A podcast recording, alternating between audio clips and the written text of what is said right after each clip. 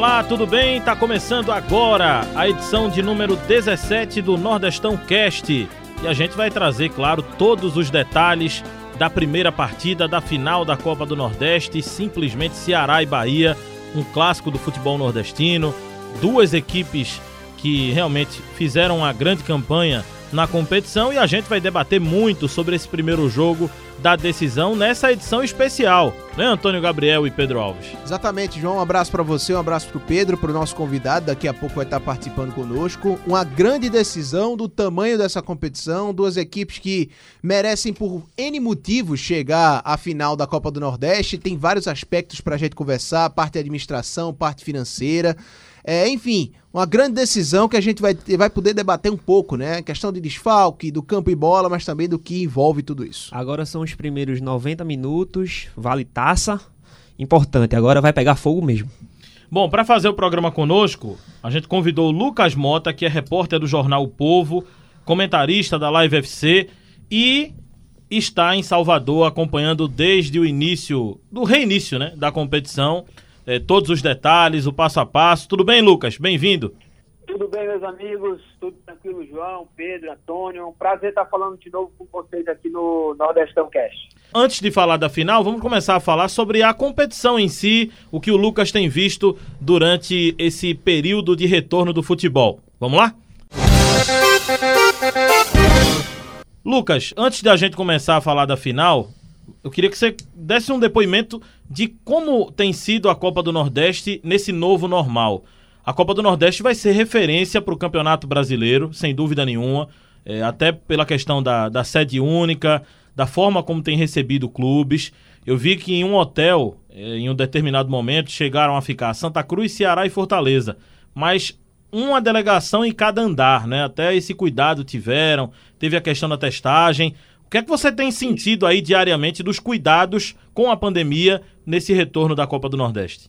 É, isso é um fato bem interessante porque a, a, Copa do Nordeste ela, ela vem faz uma competição em sede única, né, com clubes de outro estado e como você falou ela acaba é, se tornando uma referência para os demais aí no, no, no, restante da temporada, né? E, e essa, esse cuidado com questão de protocolo está sendo muito rígido porque como você falou, né, os clubes ficaram separados por andar, é, toda a equipe que está trabalhando nesses jogos, né, todo mundo foi testado, assim como os jogadores, né, e você vê aqui a cada chegada do, do de cada delegação para cada jogo, né, os jogadores, é, a, a, temperatura de cada jogador é medida ali, passa álcool já nas mãos, você vê na transmissão, por exemplo, a todo momento a bola também passa-se álcool em gel, até mesmo no, nos cuidados da, da imprensa mesmo, porque é, isso mudou também. Quando acaba o jogo ali, quando tem alguém para ser entrevistado,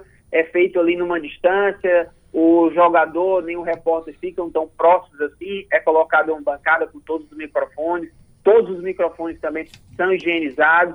Então, é, esse novo normal que eu percebo mais é isso, há uma rigidez muito grande em termos de, de, de, seguir o protocolo. Não só os jogadores, né, que, que a gente já sabe, mas também a imprensa, que é uma outra parte que também está trabalhando, e bem reduzida, diga-se de passagem, né, e, e, também a imprensa. Assim que chega, quando vai fazer aquele credenciamento ali com o pessoal da CBF, todo mundo tem que medir a temperatura e, e até e todo mundo também fez teste para a Covid-19. Ô, ô, Lucas, é, um abraço para você, um prazer imenso estar falando com um amigo. É, deixa eu te perguntar uma coisa. Quando a gente estava discutindo, ainda naqueles prognósticos, até você me chamou pro, pro Footcast, que é um podcast sim, também sim. sobre futebol nordestino Acompanho que eles fazem sempre. lá no, no, no Povo. Quando você me chamou para participar do Footcast, ainda fizeram, debatendo... Eu vou só para ah. registrar um pouquinho, fizeram uma entrevista com Derley. Sim. Né? No Espetacular. É Fantástica. Eu escutei essa entrevista, estudando para um jogo do Fortaleza contra o Náutico. Sim. Espetacular. Histórias maravilhosas aí do, do Derley Exato. contra Messi, né? É um, personagem, é um personagem fantástico. Eu não disse Derley, que escuto cara. só para ser bonzinho, é, não. Eu provou, né? Provou. Não foi só para fazer é o, o jabá, não.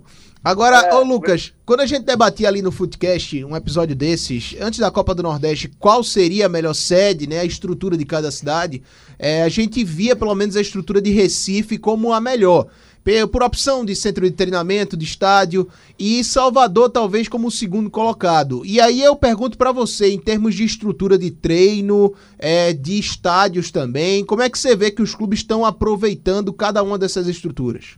É, primeiro agradecer aos amigos aí pela moral, viu? Mas sobre, sobre a estrutura, né? A gente conversou naquela época, Antônio, e, e eu é, eu tô aqui em Salvador, é a primeira vez né, que eu venho a Salvador. E naquela época ali, é, a estrutura que eu, que eu conheço de fato assim do futebol nordestino é lá no Ceará. E eu já achava que o Ceará é, não tinha essa estrutura para receber, assim, não entrava como uma favorita, por mais que a gente ouvia nos bastidores que havia assim, uma forte possibilidade, a depender realmente do, do governo, de liberar o futebol, não. Chegando aqui em Salvador, eu acho que a, a escolha foi correta. Primeiro, questão de estrutura. Realmente, a gente vê que está muito bem estruturado. Cada equipe que passou aqui, desde a, a oitava rodada, todas as equipes tiveram é, condições uhum. é, de treinamento, de bons treinamentos. Né? Eu, vi, eu fui fazer jogo, acho que eu fiz dois jogos lá no CT do, do Vitória, né? É um CT grande, tem o campo lá do jogo em si, né, o estádio, mas, mas tem também é, campos para treinos, dando toda a condição possível, além, claro, de outros CTs que existem aqui na cidade. E fora a, os estádios em si, né, é, onde a bola rola mesmo. Então, é, tem o estádio de Pituaçu, que está sendo aí as finais, uh, o estádio lá do CT do Vitória, tem estádio também Feira de Santana. Então, eu acho que Salvador é, agregou bem e essa, essa questão toda de estrutura. Então, acho que foi merecido Salvador ter, ter ficado como sede única. E só para ressaltar, aqui em Salvador também, a gente vê é, que a, as pessoas, né, moradores mesmo da cidade, têm, têm cumprido bem assim, essa, a, a, quarentena né, e todas as regras e protocolos que têm sido feitos pelo governo daqui do, do estado. Lucas, um abraço para você, Pedro Alves falando. É, é Alex Portela, o vice-presidente da Liga do Nordeste, ele deu entrevista aqui para o Nordestão Cast falando que é, a competição, a Copa do Nordeste tinha toda uma estrutura para poder retornar e como a gente está vendo, está dando tudo certo, pelo menos até agora. Você acredita que é, a gente confirmando com boas atuações na final, a Copa do Nordeste vai sair, vai sair ainda mais é, fortalecida? para próximas competições, para próximas edições da competição? Eu acredito que sim, porque a Copa do Nordeste tem sido assim um, um modelo, né, é, muito forte aí para o resto do país. Assim, quando a gente tirando assim o Brasileirão, essa, esse primeiro semestre de futebol no Brasil, né, é, os olhares assim são todos para a Copa do Nordeste, né, a maior competição regional do país. E eu acho que é, nesse momento, né, esse momento atípico de pandemia e você conseguir é, fazer uma competição, né, concluir uma competição em uma sede única, dando toda a estrutura e também a segurança, a gente já viu, por exemplo, jogadores que não jogaram porque testaram né, positivo, ou seja, está havendo um controle muito grande em termo em, em toda essa situação. Então eu acho sim que a Copa do Nordeste ela tem dado um recado assim para o né, pro restante do futebol nacional e eu acho que vai sair sim mais fortalecida depois dessa edição.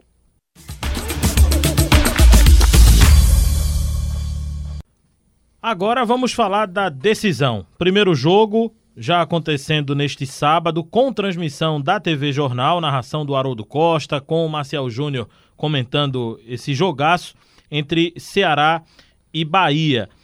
Gente, o que é que vocês esperam do jogo? Primeiro eu quero dizer que eu gabaritei, viu? Isso que eu ia falar agora. Parabéns. Antes de mais nada, eu fui o único aqui que disse que o Ceará ia pra final. Só pra lembrar, e o placar né? também. Caso alguém não tenha escutado a última edição. E o placar, o placar, também. Até o placar, é, é verdade. E o placar também.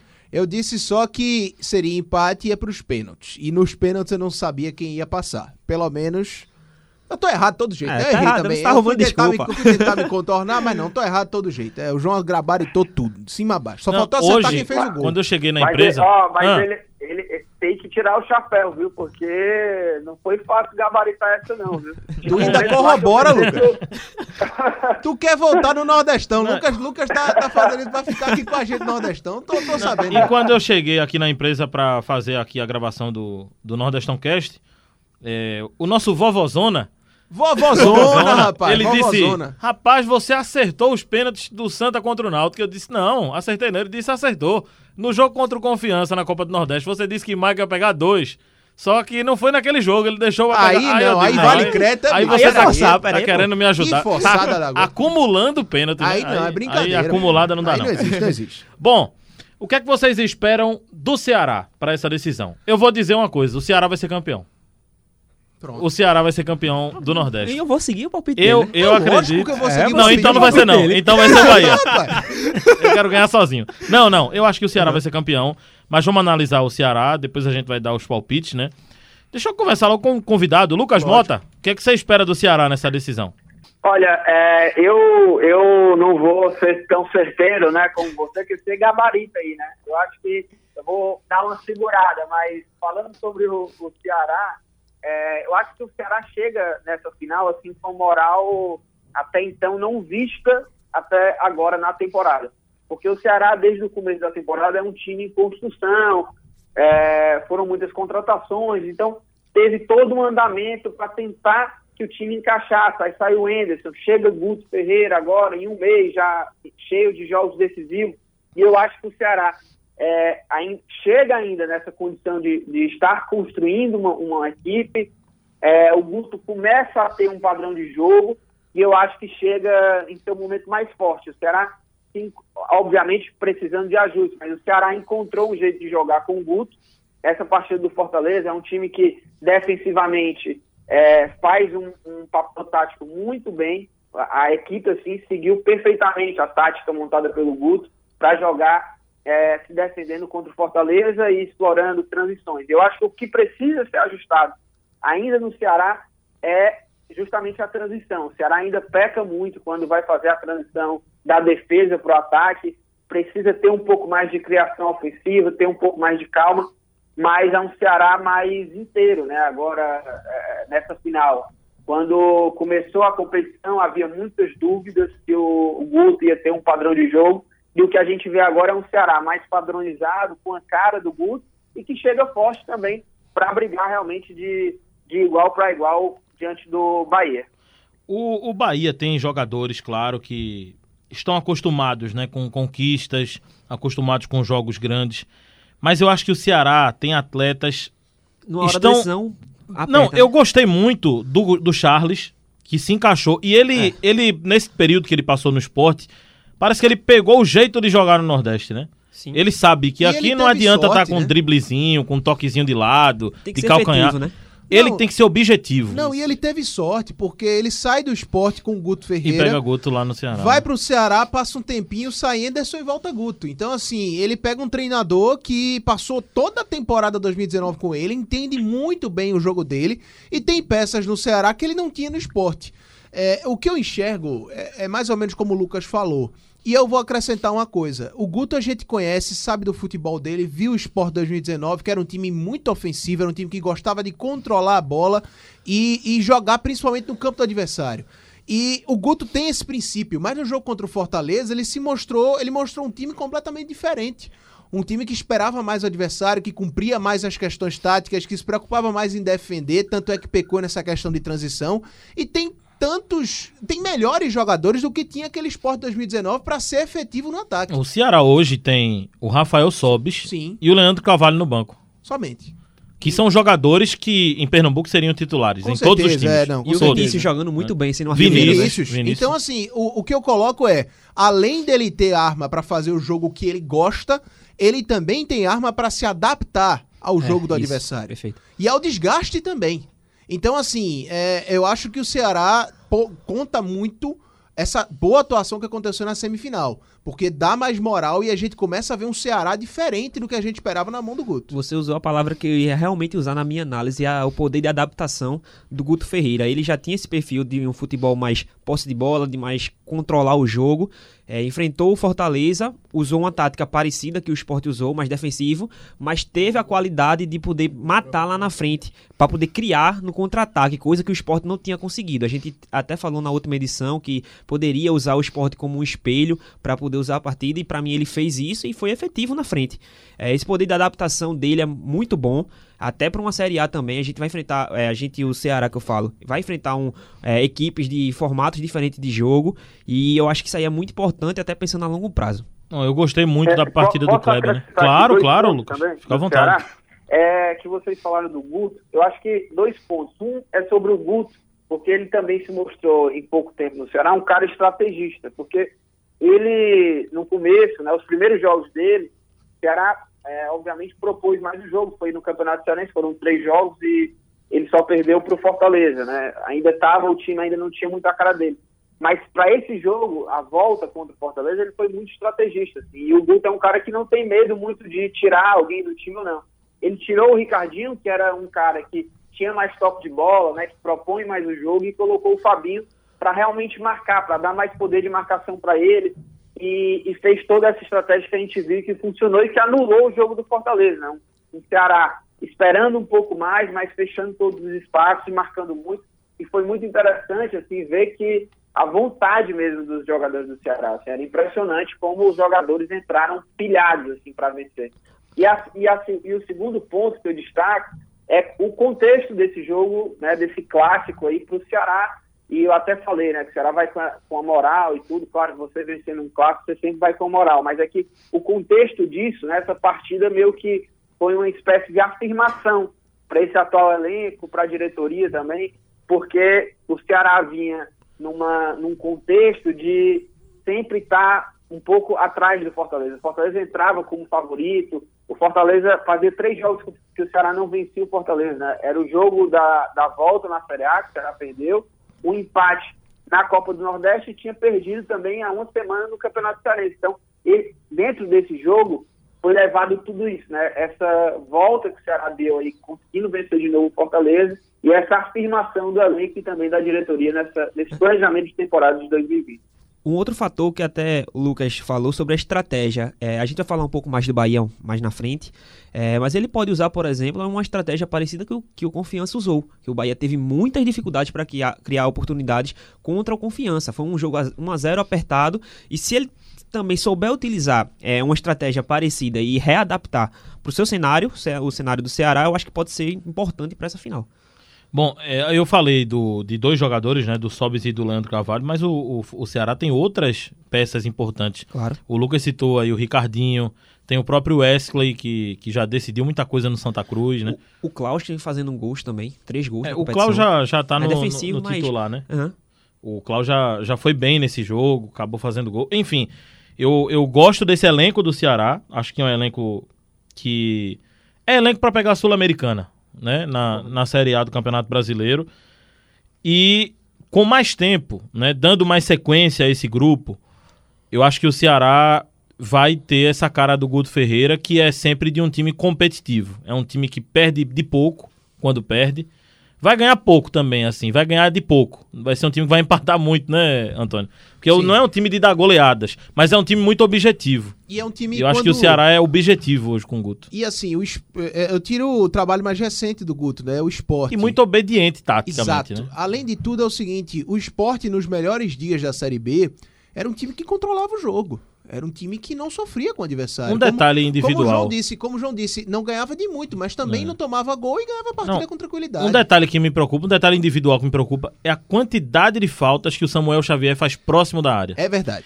Ele é, ele é muito bom jogador, eu gosto do Samuel. Ofensivamente. Ao contrário né? de muita gente, eu gosto. E é esquentado, né? Esquentado, é. ele faz é. muitas faltas. E, e o próprio Ceará é prova disso, que uma bola parada num jogo decisivo resolve.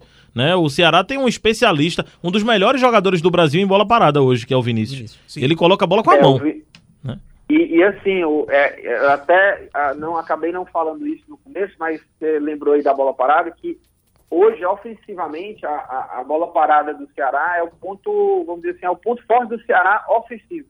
Porque ainda precisa de ajuste nessa transição, né, nessa criação, mas a bola do, do Ceará ela está muito afiada a gente vê os melhores momentos, ou, ou para quem viu a partida inteira né, do, do clássico, você vai ver o quanto que o, o, o Ceará levou perigo ao, ao, Fortaleza na bola parada. E o Ceará tem jogadores assim é, fortes nessa bola aérea. O Klaus hoje é um cara, eu até falei com o presidente Robson Castro um dia depois do clássico, e ele estava falando do Klaus, né, que ele falou assim, olha, O Klaus é, ele tem um, um, ponto mortal que é a bola parada, a bola aérea, né? Ofensiva. E o Klaus, ele, ele já, já tinha marcado um, né, contra o, contra o Fortaleza, marcou de novo de cabeça. Então, o Ceará tem o Klaus, tem o próprio Thiago Pagnussá, que não vai jogar essa final, né? Porque o Ceará teria que pagar uma multa alta, já que é emprestado do Bahia. O Luiz Otávio e tem agora o Kleber. Então, que é um centroavante mais grandalhão, que está jogando como titular. Uhum. Então, toda a bola aérea do Ceará, você vai ver que vai dar algum trabalho para o Bahia, porque tem jogado ensaiado, os jogadores fazem movimentação, abre caminho para outros jogadores chegar. É, é hoje um, um, ponto muito forte do Ceará. Ô Lucas, eu não acompanhei todos os jogos do Ceará, queria que você falasse mais do Rick. Eu, particularmente no clássico, não gostei muito da parte técnica. É muito veloz, tal, se dedica muito na parte tática, mas a parte técnica do jogador eu não gostei muito no jogo contra o Fortaleza. É, ele, não, ele não foi bem, né? E ele não foi bem. O Leandro Carvalho até foi melhor do que ele. Eu acho que quando o Leandro entrou, o Ceará até melhorou nessa saída, né? Na sequência do lance ofensivamente. O Rick é um garoto da base, de, de 20 anos, e que é, surgiu ano passado, né? Teve algumas chances. E esse ano é que ele está realmente, de fato, ganhando mais chances.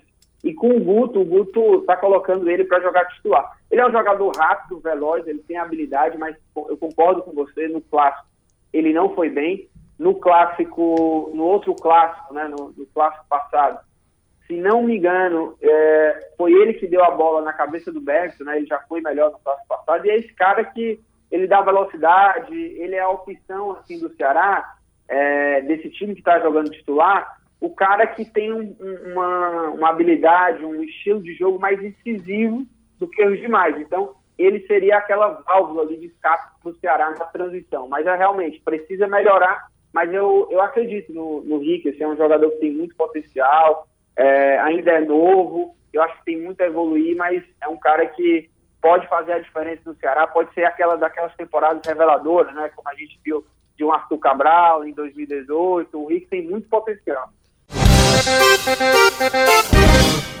Bom, agora vamos para o Bahia, que passou no aperto o, o, Bahia foi esquisito, né? Passou com facilidade do Náutico, depois Sim. passou no aperto com confiança. E passou do, no aperto Que é um Botafogo. time inferior ao Náutico. Passou um aperto com o Botafogo. Mas passou, é verdade, passou, passou um aperto com o Botafogo. Assim, confiança. O, o, placar do jogo contra o Botafogo, até pelos erros de arbitragem, é. É, maquiaram um pouco. O né, próprio presidente do Bahia disse, né? O Belintani disse isso também, né? Deixou muito claro. O Bahia. Sabe o que eu acho que facilitou aquele jogo com o Náutico, que deu essa tranquilidade? O gol cedo. Ah, não. O gol o cedo gol muito cedo, né? Foi, né? Quebrou o jogo. É, e do jeito que foi, é. né? A bomba do Elber do meio da rua, um golaço, assim. Então é, facilitou muito, de fato, naquele jogo contra o Náutico. Agora, é, o Bahia, o que pesa a favor é justamente o antagônico do que a gente falou do Guto. Um trabalho em sequência. É, o Roger Machado, além de conhecer na palma da mão todo o elenco e saber o que ele tem de cada um em termos de potencial, o que é que ele pode explorar, ele é, é, também sabe o que esse time dele pode render, quando pode render e como pode render. É, se tem uma questão do Guto que é de adaptação de um lado, o Roger Machado tem um controle muito maior. E isso pode fazer, claro, de, completamente a, a, diferença dentro de 90 minutos de uma final. É, são antagônicos nesse sentido, né? Você tem um trabalho de grande sequência e você tem um trabalho que está começando agora, mas muito promissor. Né? O Bahia, para mim, eu acho que essa última partida me deixou um pouco meio que preocupado, porque assim a gente sabe que o, a defesa do Ceará vem sendo um ponto forte da equipe, uhum. e o Bahia teve muita dificuldade para poder furar defesas bem retrancadas, bem fechadinhas. E... Já é difícil naturalmente, né? Você jogar contra um time que propõe se retrancar. É, se as equipes que enfrentaram o Bahia recentemente praticamente assumiram que não São querem a bola. Exato, Sabem exato. que, os outros, que o Bahia tem mais qualidade, deu a bola para ele e jogou no erro. Isso. Uhum. Isso. E e algumas... mostraram que é possível, é. né? É, e algumas peças também, assim, eu venho gostando de algumas peças no, no Bahia, o, o Elber, que vem quebrando, que fez uma jogadaça né, no gol do confiança, que deu um passe voltando, e tem o Rodriguinho, que para mim são dois jogadores que estão meio que se diferenciando da equipe do Bahia. E para mim, é, se o Bahia quiser conquistar esse título, acho que passa muito pela atuação desses dois jogadores. Se eles conseguirem atuar da forma que a gente espera, eu acho que eles podem sim conseguir um resultado. E assim, se a gente for colocar um grande cara, no caso, pro lado do Bahia, a gente citou vários pro Ceará, é, o Vinícius talvez sendo o grande protagonista, né, do que a gente falou. O lado do Bahia é o Rodriguinho, né? O Rodriguinho, a gente não espaço, precisa. Vivian, é, o Rodriguinho a gente não precisa nem falar da capacidade dele, principalmente em progressão ali dentro do campo do adversário, com o espaço, ele é capaz de mudar o jogo de fato, assim. É, é o personagem, talvez, do lado do Bahia, né? Com certeza. É, eu, eu também vejo assim, eu, é, eu concordo com isso de que o Elber e o Rodriguinho, assim, esses caras, se eles é, tiverem uma noite inspirada, eles podem mudar a cara do jogo pro Bahia. Mas eu tenho uma análise assim também é, é semelhante ao que eu falei do Ceará, sabe? No sentido de o Ceará realmente é, é um time em construção, é o, é o início de trabalho do Guto. Do outro lado não existe isso, mas por um lado eu vejo um Bahia ainda tentando se acertar, sabe? É, teve a chegada do Rodriguinho, mudou um pouco, é, deu mais qualidade, né, ao time do Mas Bahia. tirou velocidade, né? É. Isso, e, e, assim, o Roger ainda, o Bahia que o Roger está aí montando, né, para essa temporada, ainda não está jogando fino da bola, né, ainda está precisando de ajuste, ainda está em evolução, está também em construção nesse sentido, de chegar a esse, esse futebol, né, o, o melhor futebol que o Bahia pode entregar. E é, da mesma forma que o Ceará precisa de ajuste, no caso do Ceará, a transição, o Bahia também precisa no sentido que o Bahia é um time que tem muito volume, ainda mais com, nessa partida com confiança, né? Que confiança só se defendeu. O Bahia tem muito volume, mas precisa é, é, ser mais incisivo naquele momento final, né? O Bahia chegava, mas errava um passe, era desarmado, tinha uma jogada um pouco mais de desatenção. Então, o Bahia precisa encaixar mais esse, esse momento final. Teve uma jogada no jogo que o Bahia é, pouco fez esse tipo de jogada, né? Que foi, eu acho, um passe do Rodriguinho, é, pro Elber na velocidade e ele, o Elber ganha na marcação e quase faz o gol, né? Ele acabou finalizando para fora.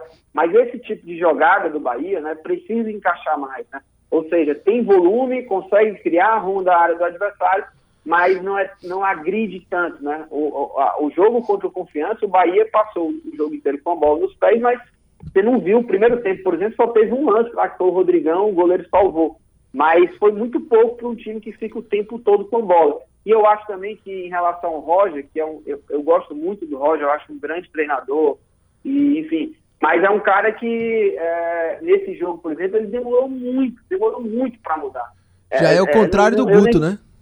É, ao contrário do Guto, e eu não entendo assim, é, é como é que o, o, Roger demorou até os 41 minutos do segundo tempo para fazer a segunda substituição. Tudo bem que deu super certo, até na transmissão lá eu tinha falado que, olha, o, o eu acho que está demorando para caramba, o Danielzinho era um cara que já era para ter entrado, porque não tinha necessidade de ter um Gregory num jogo como aquele que é, o, o, Confiança só se defendia, você precisava ter um cara de qualidade como o Danielzinho, e de fato acabou que deu certo, né? Mas não vai ser sempre que você faz uma mudança aos 41 minutos do segundo tempo, podendo ter feito essa mudança aos 15 minutos do segundo tempo, que vai dar sempre certo, né? Então, eu acho que o Roger às vezes demora demais para fazer uma substituição assim que está bem óbvia, né? Um jogador que hoje está na reserva do Bahia que eu colocaria nesse jogo é o Nino. Sim. Eu acho que o Bahia ganha muita força Sim. ofensiva com esse jogador no lado direito. Ia, ia ser difícil pro Pacheco no um contra um. Ia segurar mais o lateral esquerdo do, e encurralar, né? O Ceará, o lateral do Ceará, até pela característica mesmo do Nino. O Nino vinha, vinha fazendo jogos com muito, muitos erros de passes, né? algumas falhas de posicionamento, acabou perdendo espaço. Mas eu acho que nesse jogo especificamente tem a cara dele, viu? Não é parâmetro, é, mas assim, a gente viu o que ele pode fazer no jogo contra o Náutico, né? É. A Sim. gente viu o que ele pode fazer. Não é parâmetro porque ele teve muito espaço. Numa final de, de Copa do Nordeste, dois jogos, ele não vai encontrar esse espaço todo. Mas é, a gente viu do que ele é capaz, né? É, o, sobre a questão do Gregory que o Lucas trouxe, realmente eu concordo. Para o jogo contra o Confiança talvez não fosse tão necessário assim. No papel, a gente até imagina, mas na prática não. Talvez no, no início do segundo tempo já fizesse alteração. Exato. Agora, para um jogo contra um Ceará, que você tem no Ceará o, o meio-campo como um grande algo, como algo para ser acertado, né? Questão de transição, mas também com grandes jogadores ali, um Vinícius, o próprio Charles, que a torcida do Ceará tá brincando com o Charles porque ele tá em todo canto do campo a todo momento. Parece que ele é muito. é onipresente. É joga muito. É impressionante. É impressionante. E assim, você tem um cara de contenção como o Gregory, que tem capacidade de aguentar, tem pulmão para aguentar uma partida num ritmo alto, é pegador, é muito físico é muito importante você ter um cara com essa característica dentro do, do de uma partida de uma final. Eu sempre gosto de pensar que todo elenco tem que ter um cara pegador, um pitbull ali no meio-campo. E por mais que o Ceará possa entrar como o, Luca, o Pedro falou, com a característica com a preocupação maior na parte defensiva, se espelhando um pouco no confiança, você ter um cara para matar a jogada, para conseguir anular um pouco um Charles, que sempre cria situação de linha de passe, você conseguir ficar na cola do Vinícius é importante. E tem outro atleta do Bahia que eu não citei que pode ser protagonista facilmente, que é o Gilberto, né? Sim, é porque ele ainda é dúvida, né? Exatamente, ele, não, é, é. ele não, não é tá certo. como certo no jogo, mas entrando ele pode ser protagonista facilmente. Gilberto que é o artilheiro é, do, do Bahia, né? É, o Gilberto é o artilheiro do Bahia, né? E o Vinícius é o do Ceará. O Vinícius acabou com esse último gol, o gol que ele tinha, o, o quinto gol dele né, na, na Copa do Nordeste, ele acabou virando a mas isso é, é, é um fato aí também interessante para o Bahia em relação ao Gilberto, né? Porque o Fernandão, por mais que ele tenha feito dois gols né, nas, nas fases anteriores, né, nos jogos anteriores da Copa do Nordeste, é um cara que ainda não está encaixado, né? ainda não está vivendo. Deixa o time ainda mais lento. Né? É, pois é, pois é. E aí, só uma coisa, vocês falaram aí de, de das questões táticas, né? Do, de repente, esse duelo aí do, do Nino, se o Nino tiver contra o Bruno Pacheco é, vai ser legal assim você analisar alguns duelos aí, porque o, o Bahia é, é, muito leve, né? É muito rápido ali as pontas. Por mais que o Cleison, até o momento, né, ainda não fez nenhuma partida assim muito brilhante pelo Bahia, mas é um jogador perigoso, veloz e tal. E do outro lado tem o Helder. E o Ceará, é, a gente sabe que os jogadores que fazem a função de ponta, né, recompõem e tem um papel muito importante na parte defensiva, né? Então vai o Fernando Sobral também, que é um cara que, assim como o Charles, está correndo demais, está sendo muito importante quando recompõe. É, então vai ser legal essa linha de quatro do Ceará, com o Fernando Sobral, com o Charles, com o Fabinho e provavelmente deve ser o Rick, né? Contra esses caras também velozes aí do Bahia. Vai ser um duelo muito legal de ver. Um ponto positivo que eu também trago para o Bahia é a variedade de jogadores que podem decidir uma partida. Uhum. A gente viu desde o retorno da competição jogadores não só do ataque, que foi o Fernandão e o Elber, mas jogadores como o Rodriguinho, que a gente já destacou, o Nino Paraíba, o Ronaldo e o Danielzinho que fazendo gols. A gente vê Exato, que tem uma variedade de opções, não é? É, por exemplo, o Ceará, desde o retorno, só fez quatro gols. Foi Vinícius, Bergson e o Klaus. Mas a gente vê meio que uma limitação de peças que conseguem meio que definir lá na frente. E já no Bahia não, no Bahia a gente já vê mais opções. Olha, é, só para fechar essa parte, até falando ainda do Ceará, o Rafael Sobis, esse jogo pede Rafael Sobis. Com pede, certeza, pede. com certeza. Esse pede. jogo pede Rafael. Eu falei do Nino agora no Bahia, mas por mais que o Rafael não esteja no momento que a torcida esperava, é jogo grande, jogador grande se comporta melhor Sabe num jogar, jogo como né? esse. Sabe jogar Se adapta muito fácil, não treme numa decisão.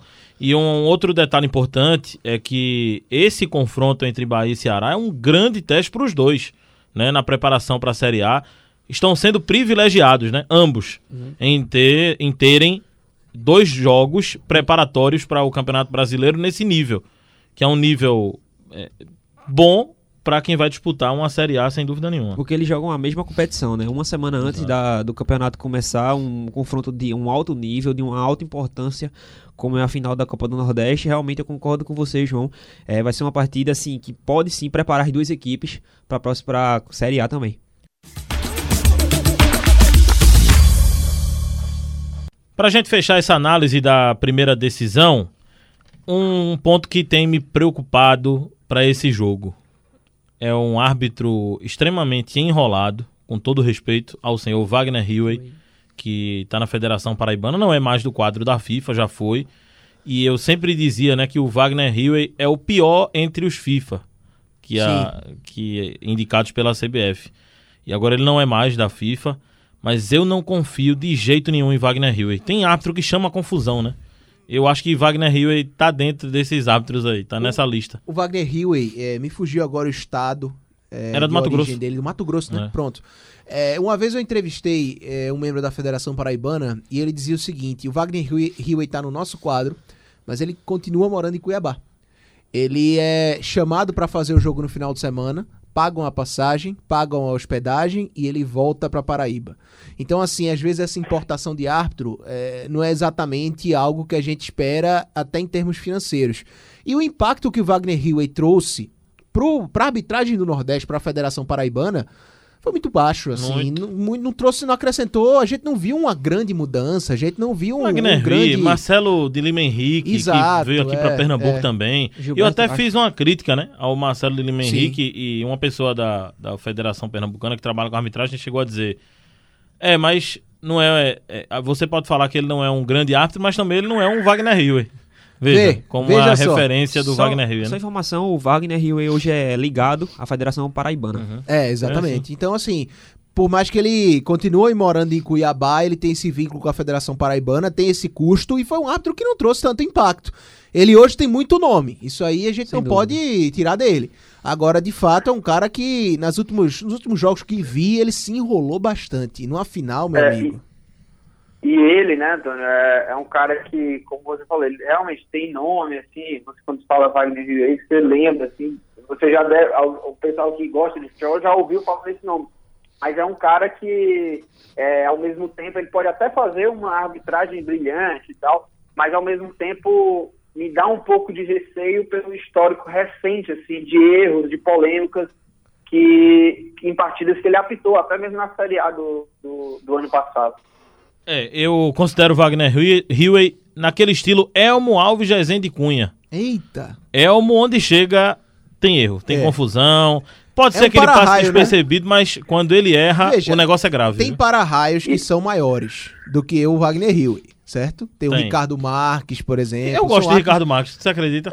Eu acho que ele é muito espalhafatoso, mas ele é bom árbitro. Ele é exagerado demais, né? E assim, é para-raio E de o jogo vai verdade. ser tenso. Vai, vai sim. Vai ser tenso, vai ser muito tenso. Eu tô com o Lucas nessa, assim. O histórico recente não aponta nenhuma confiança pro Wagner Hill.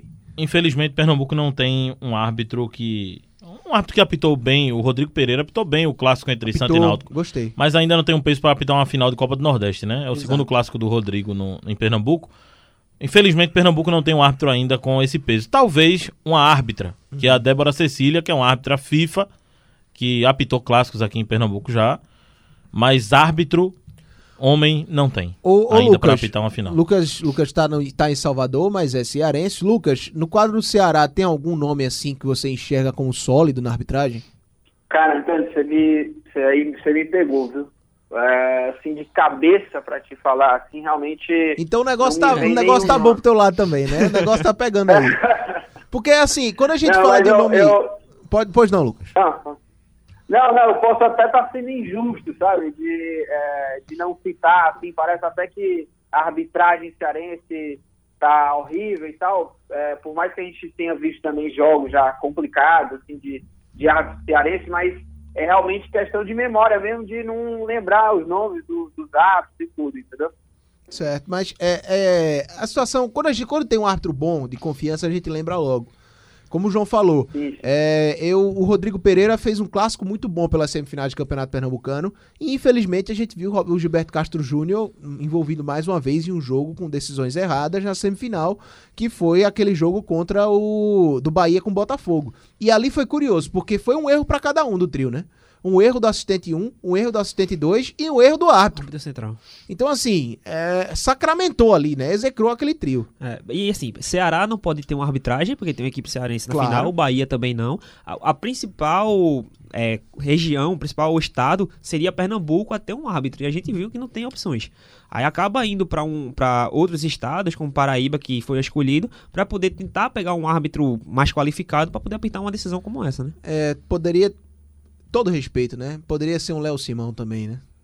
Léo Simão Holanda. Vamos embora. É melhor. Vamos lá, é melhor. Vamos É embora. melhor a gente ir embora. Léo Simão é brincadeira. É, é um dos piores hábitos aqui do Nordeste. É, não. Sem dúvida nenhuma. Ô João, antes de, de encerrar, o Lucas pode até falar bem também. É, tem uma curiosidade que o Ceará também está organizando o drive-in para poder assistir os dois jogos. Os dois ingressos se esgotaram, ingressos variando de 50 a 120 reais. Até uma novidade também para todos os estados é, acompanhar uma final, juntar torcedores, claro que dentro do carro, com limitações.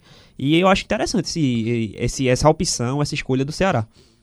É, o Ceará vem fazendo isso. é, eu não sei, eu, não sei se o Ceará começou a fazer isso no primeiro clássico. Eu não, eu acho que foi no primeiro clássico, o clássico que aconteceu uma semana antes de, os clubes- de- do início da Copa do Nordeste. Então, o Ceará começou a fazer isso, né? Que é o, é o Cine Vozão Drive-In. é, e está sendo é, muito bem recebida pelos torcedores, porque nesse, nesse jogo mesmo aí do, do Fortaleza, né, contra o Fortaleza do Campeonato Cearense, também esgotou, e o Ceará foi fazendo esse evento. E, nos jogos da Copa do Nordeste, e vai fazer agora e já esgotou, já esgotou tudo, os dois jogos aí já está tudo esgotado, e é mais uma ação, né, o, os clubes hoje, né, assim, têm feito muitas ações, é, até mesmo para arrecadar, para movimentar também o caixa, até porque essa questão de toda da pandemia que a gente já conhece, né, que atingiu encher os clubes. Então, é mais uma ação aí de marketing, né, e de, de evento aí do, do Ceará.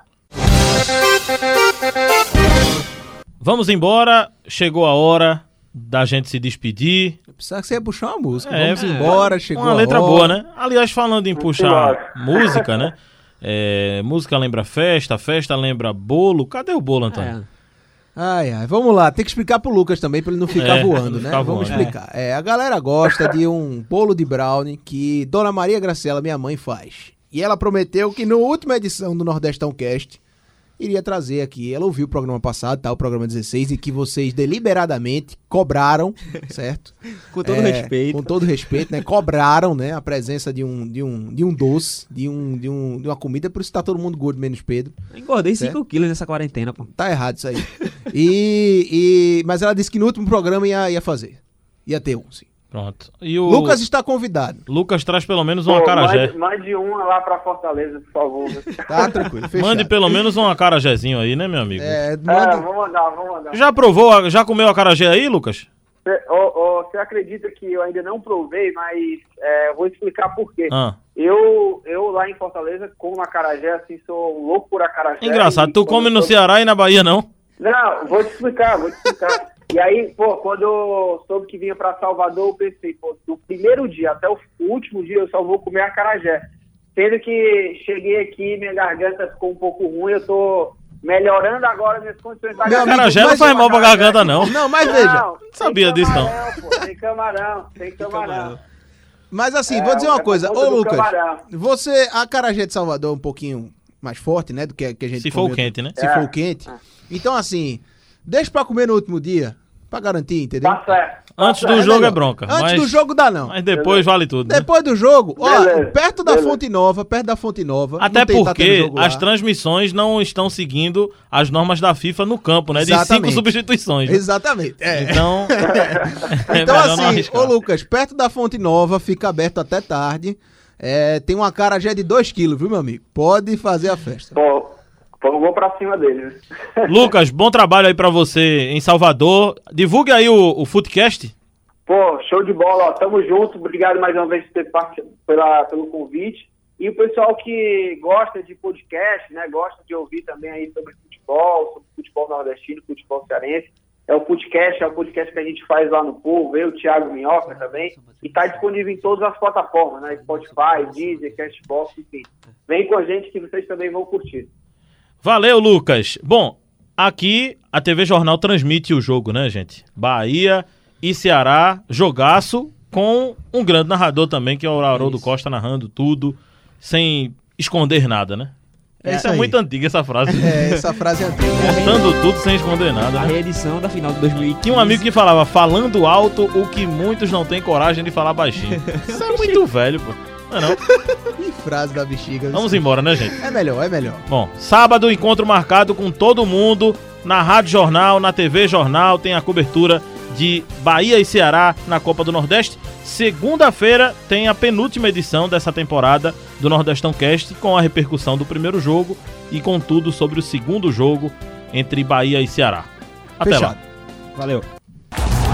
Copa do Nordeste, aqui a emoção joga em casa.